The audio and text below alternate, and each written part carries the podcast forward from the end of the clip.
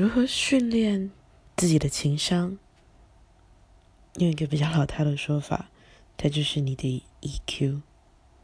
对我来说，看电影、看综艺娱乐、看小说，都是让自己有更好的情商的办法。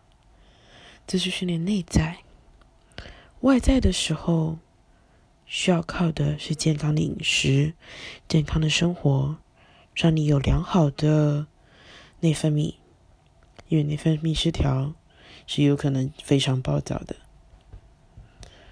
但是情商这种东西是被社会所训练的，谁说一定要好好训练自己的情商呢？我现在还在学着如何当一个情商不好的人呢。